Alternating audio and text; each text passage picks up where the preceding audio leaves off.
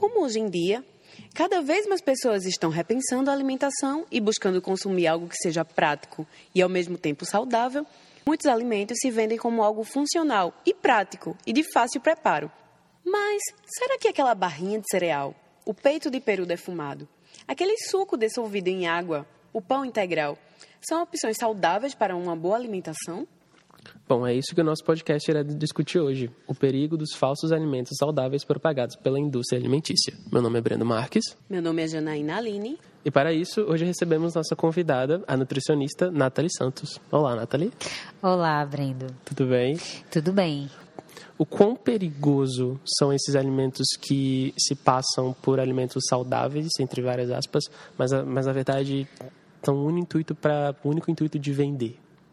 Pois é, Brenda, é uma situação muito complicada, porque uhum. é, a maioria da população, grande maioria da população, faz uso de alimentos industrializados. Sim. Porque são mais práticos, são mais rápidos e também a gente já está habituado, né? Aquele gostinho industrializado. É, de forma bem geral, a população ela tem que entender é, que os alimentos que eles não estão embalados, então os vegetais, as frutas, as uhum. hortaliças, as raízes, né, como macaxeira, inhame, batata doce, é, esses são os alimentos mais saudáveis. Então a gente sempre lembra, se veio da terra e ele não está embalado, ele sempre vai ser o mais saudável. Uhum. Mas e se a gente optar por um alimento industrializado? Como é que a gente pode fazer? Na verdade, são muitas regras que podem ser aplicadas. E aí a indústria ela se aproveita uhum. de algumas questões, algumas regras são mais complicadas. Para não aplicar essas regras, a população nunca vai saber. Uhum. Por exemplo, é a diferença entre alimento light e diet. Uhum. Então, para um alimento ser considerado light, quer dizer que ele foi reformulado e foi diminuído pelo menos 25% de algum nutriente. Hum. Por exemplo, um alimento, um biscoito. E aí fazem uma nova versão. Esse biscoito é light. Então, por exemplo, ele tem que haver, no mínimo, uma redução de 25% de açúcar. Ou, no mínimo, 25% de redução de gordura. Algum nutriente. E aí é muito complicado, porque a população, de forma geral, ela não vai parar para calcular, tirar os 25%. É, eu, é, desculpa, eu acho também que é? poucas pessoas sabem essa diferença entre diet e light. Pouquíssimas pessoas sabem. Geralmente, só quem trabalha com alimentação mesmo. Uhum. Então, a população não sabe. Então, se deixa enganar pelo rótulo, light. Mas a gente, quando vê, se parar para calcular o percentual, uhum. na verdade não reduziu. Ou se reduziu em algum alimento, muito provavelmente aumentou em outro para o sabor não deixar de ser, né, apetitoso e tal. Entendi. Uhum. Porque alimento diet, diferente do light, ele tem que ser isento de algum nutriente. Então a proposta é essa: eles retiram né, o açúcar do refrigerante, mas ele, eles aumentam sódio uhum. ou conservantes ou algum outro nutriente que acaba que, se a gente colocar na balança, não compensa. Uhum. Então, esse é um dos grandes perigos da população ela não entender, não saber ler mesmo a embalagem. Essa é a diferença. E só para vocês terem uma ideia do quão grave é essa situação, já não vai ler um negócio que está no site do Planalto, né? Um artigo, né, Jana? Isso, Brendo. Olha só o que diz o decreto de lei número 986 do ano de 1969. No capítulo 3, artigo 21.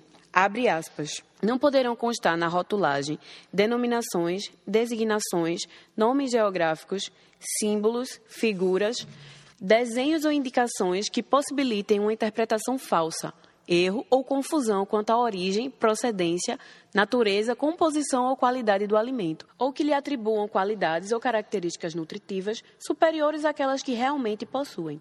Fecha aspas. Quais os cuidados e observações os consumidores devem ter em relação ao produto, Nathalie? Pois é, Jana, muitos, muitos cuidados. Como já foi comentado, a diferença entre diet e light já é um ponto importante, né? Para a gente ter sempre atenção, mas existem muitas outras questões. É. Coisas até mais básicas, por exemplo. A gente vai comprar um óleo, óleo de soja. Sim. E aí, uma marca tem assim, sem colesterol. E a outra marca, ela não tem. Qual que vocês acham que a população vai comprar? Sem a, colesterol. Aquela que possui sem colesterol. Porque tudo que tem sem alguma coisa, a gente já, já deduz que é alguma coisa que não é, é diferente dos produtos tradicionais, sabe? Exatamente. Então, o que acontece? Essa, essa questão de colocar sem alguma coisa já cai de frente com a lei.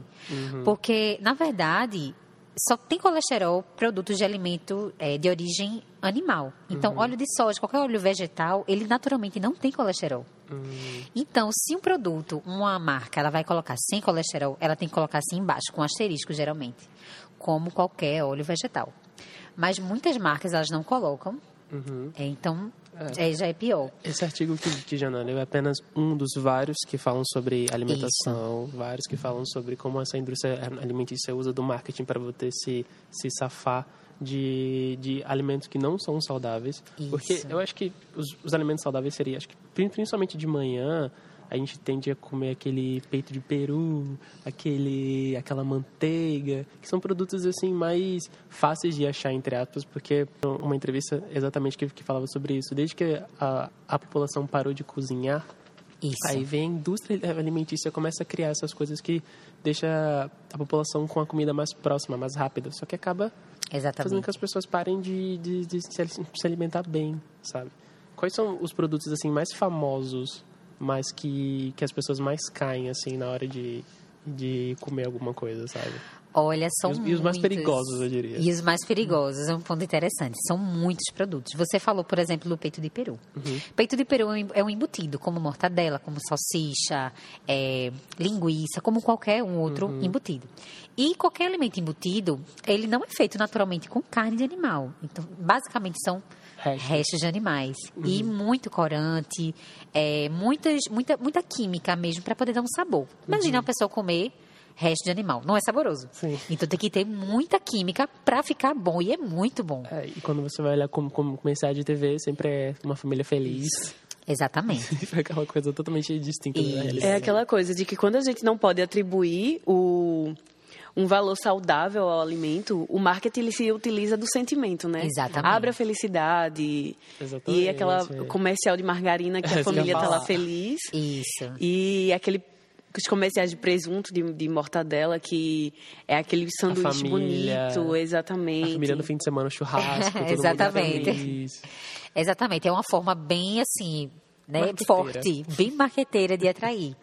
Porque aquele implica, então, as pessoas estão comendo aquele produto, aquelas pessoas são felizes. Então eu também quero ser feliz, também quero comer aquele produto. Exatamente, é, é felicidade. E aí, justamente, esse é só um, um dos perigos, né? O peito de peru, que também pode estar na embalagem lá uma foto de um peru, sabe, bem bonito. Mas, na verdade, ele tem nem 10% de carne ali, basicamente. Então, não é um alimento que é fonte de proteínas e vários nutrientes importantes. É um alimento que ele é embutido, ele tem química como qualquer outro. Entendi. E as famosas barrinhas de cereal, que ela é saudável? A barrinha de cereal é um item muito difícil e saudável. Vou dar uma dica também para vocês, de forma bem geral. A gente sempre olha os três primeiros é, itens na lista de ingredientes do alimento. Por quê? Ele está em ordem decrescente. Então, o primeiro ingrediente é o que mais tem e o último é o que menos tem. Então, se os, nos três primeiros ingredientes tiver açúcar, é, gordura, então não é um alimento tão interessante. Então, de forma geral, a barrinha de cereal, principalmente, a gente quase em todas as barrinhas, quase todas, até aquelas que fazem maior propaganda de serem saudáveis, você vai ver açúcar, ou na primeira, ou na segunda, ou na terceira, vai ter o açúcar. Se não tiver o nome assim, açúcar, vai ter xarope de alguma coisa, que é açúcar. Vai ter sacarose, que é açúcar. Então, realmente, engana muito. É, acho que, de forma geral, falta um aprendizado da sociedade sobre o que alimentar. Acho que poucas pessoas leem um rótulo, Pouquíssimo. poucas pessoas sabem o que é exatamente um produto que tem leite, um produto que tem resíduo de leite. Isso. E eu acho que existe mais uma re- reeducação ali alimentar na, na nossa sociedade. De acordo com o CONAR, Conselho Nacional de Autorregulamentação, no artigo 12 diz o seguinte: os rótulos de alimento, de fantasia ou artificial, não poderão mencionar indicações especiais de qualidade, nem trazer menções, figuras ou desenhos que possibilitem falsa interpretação ou que induzam o consumidor ao erro, ou engano quanto à sua origem, natureza ou composição. Fecha aspas. Esse podcast vai ficando por aqui. Nossos agradecimentos à nutricionista Nathalie Santos. Eu que agradeço o convite, foi um prazer. Bom, com o auxílio do Nave, esse podcast foi apresentado por mim, Brendo, por Janaína Aline e produzido por Natália Monte, Rafael Leopoldino e Diogo Felipe. Para a cadeira de Ética e Comunicação da UniFBV Wyden. Muito obrigado e até a próxima. Tchau. Tchau, tchau.